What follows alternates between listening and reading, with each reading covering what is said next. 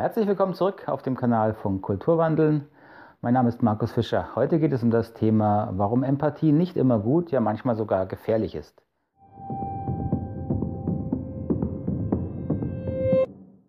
Wenn wir über Empathie sprechen wollen, müssen wir erstmal definieren, welche Form der Empathie wir meinen. Das Video dazu habe ich Ihnen hier links oben verlinkt. Wenn Sie Lust haben, schauen Sie sich doch vorher noch an. Wenn ich sage, dass Empathie manchmal wenig hilfreich, wenig nützlich, sogar schädlich sein kann, dann meine ich die Form des Mitgefühls, das wir erlernen und erwerben und erweitern, wenn wir aufwachsen. Dabei kann man sehr grob verschiedene Phasen und Stufen unterscheiden, auf die ich hier in den Videos ja auch schon öfters zurückgekommen bin. Und dieses, diese Lebensphasen und diese wachsende Erfahrung kann man eben auch mit den Entwicklungsphasen beschreiben, auf die ich hier schon öfter Bezug genommen habe. Und so müssen wir eben auch bei der Empathie verschiedene Phasen der Entwicklung unterscheiden. Wir können zum Beispiel eine egozentrische Form der e-, Empathie entwickelt haben. Damit ist die Phase der Entwicklung gemeint, bei der wir unseren Entwicklungsschwerpunkt auf uns selbst haben. Wir können überwiegend nur uns selbst in den Blickpunkt nehmen. Und natürlich haben wir da einen guten Kontakt oder häufig einen guten Kontakt zu uns selbst, können unsere Gefühle, Bedürfnisse wahrnehmen. Und das ist eine Form des Mitfühlens, aber eben nur mit mir selbst. Deswegen bezeichnet man das als egozentrische Form der Empathie. Und Sie sehen natürlich schon, in dieser Empathie kommen andere Menschen erstmal nicht vor. Bei der nächsten Ebene der konformistischen Form der Empathie kann ich dann eben auch andere Menschen, Perspektiven anderer Personen in den Blick nehmen. Also ich kann mich in meine Freunde, Partner, Kollegen hineinversetzen. Auf dieser Phase der Empathie ist häufig auch erstmal die eigene Familie und der engste Kreis in meinem Blickpunkt, in meiner Perspektive. Und diesen Menschen begegne ich dann mit Mitgefühl. Aber allen Menschen, die außerhalb dieses Kreises sind, ähm, kann ich erstmal keine Mitgefühl aufbringen, bin ich nicht in der Lage. Da heißt auch diese Form der Empathie beschränkt auf den Kreis der Menschen, die, mir, die ich als mir nahe betrachte. Wenn wir nur auf die nächste Ebene gehen, die rationale Entwicklungsphase, auch da gibt es eine Form des Mitgefühls.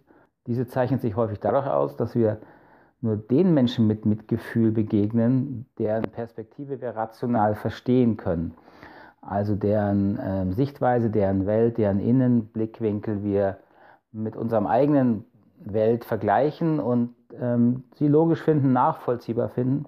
Und alles, was wir nicht mehr verstehen können, was mit unserer eigenen Perspektive, unserer eigenen Welt nicht übereinstimmt, ähm, da fällt es uns dann sehr schwer, mit Mitgefühl darauf zu reagieren. Und dann haben wir häufig Grenzen und wehren diese Menschen ab.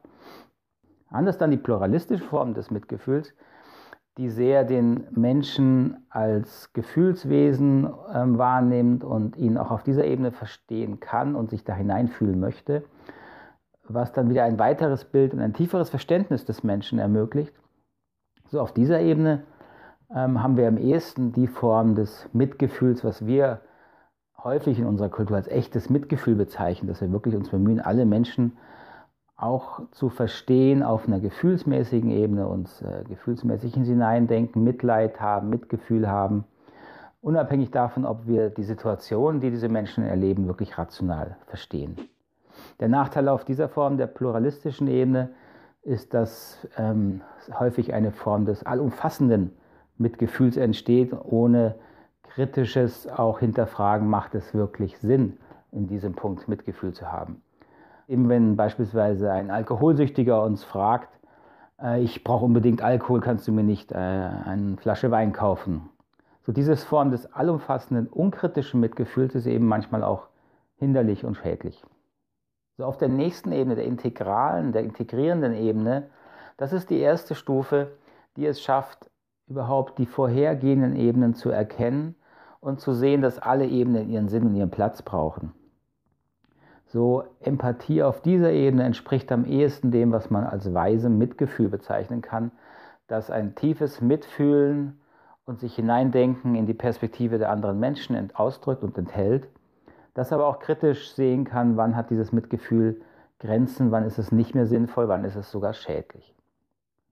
Man muss eben verstehen, dass Empathie auf jeder dieser Entwicklungsphasen auch zu viel sein kann. Es braucht immer ein gesundes Maß der Empathie. Eine gewisse Form der egozentrischen Empathie ist natürlich gesund und hilfreich und brauchen wir alle. Zu viel davon, also wenn wir nur auf uns gucken, wie es uns geht, was wir brauchen, ist im Gesamtkontext eher schädlich. Die konformistische Empathie, das Mitgefühl mit meinem Umfeld, ist natürlich das ein, eine sehr wichtige Eigenschaft und häufig der soziale Kleber, der überhaupt erst gute Kooperation möglich macht, dass wir uns auch in die Perspektive anderer hineinversetzen. Wenn es allerdings zu viel wird, dann neigen manche Menschen dazu, zu sehr auf andere Rücksicht zu nehmen und sich selbst aus dem Blick zu verlieren. Die pluralistische Ebene hat das Problem mit der Empathie, dass sie Empathie so als so großartig und wichtig darstellt, dass sie häufig vergisst, dass es auch andere Formen braucht. Wenn ich als wichtigsten Wert habe, ich will und muss alle Menschen verstehen, was ein Kennzeichen der pluralistischen Entwicklungsphase ist, dann vergesse ich manchmal, dass es eben auch Formen der Empathie gibt, die ausgenutzt werden können. So also der kritische Blick, gerade der rationale Blick auf die Empathie geht dabei häufig verloren. Man muss eben verstehen, dass beispielsweise auch Verbrecher empathisch sein können. Man weiß aus der Forschung, dass viele Gewaltverbrecher eine relativ hohe Form der Empathie besitzen, ähm, weil sie diese auch ausnutzen, um ihre Opfer zu verstehen und dadurch manipulieren zu können. Auch daran erkennt man schon, dass Empathie an sich nicht gut ist, sondern es ist immer eine Frage des Kontexts und der Entwicklungsebene, auf der die Empathie eingesetzt wird. Auch in der Beratung, in der Mediation und im Coaching ist Empathie alleine nicht ausreichend. Natürlich ist das empathische Arbeiten mit Menschen eine sehr, sehr wichtige Voraussetzung, um erstens gut in Kontakt mit meinen Klienten sein zu können, um sie wirklich zu verstehen, was sie bewegt und auch sehr offen zu sein, um ähm, herauszufinden, was alles in ihnen vorgeht und gemeinsam Lösungen entwickeln zu können. Allerdings reicht Empathie für eine gute Beratung nicht aus. Es braucht eben manchmal auch Korrektur wenn sich Klienten in eine Welt hineindenken, die auch in sich widersprüchlich ist. Es braucht auch manchmal Konfrontation, wenn Klienten bestimmte sehr ungesunde Verhaltensweisen, die ihnen selber oder auch anderen schaden, erstmal absolut nicht sehen wollen. Das habe ich häufig erlebt, auch in der, gerade in der Konfliktberatung, wo Menschen sich ja sehr verhaken und eine sehr einseitige Sichtweise entwickeln. So, ich hoffe, diese Sichtweisen auf die Empathie machen Sinn und Sie können etwas damit anfangen. Wenn Sie Fragen und Kommentare dazu haben, freue ich mich. Bitte einfach unten in die Kommentarbox schreiben und dann sehen wir uns hoffentlich wieder beim nächsten Video. Bis dahin, alles Gute. Tschüss.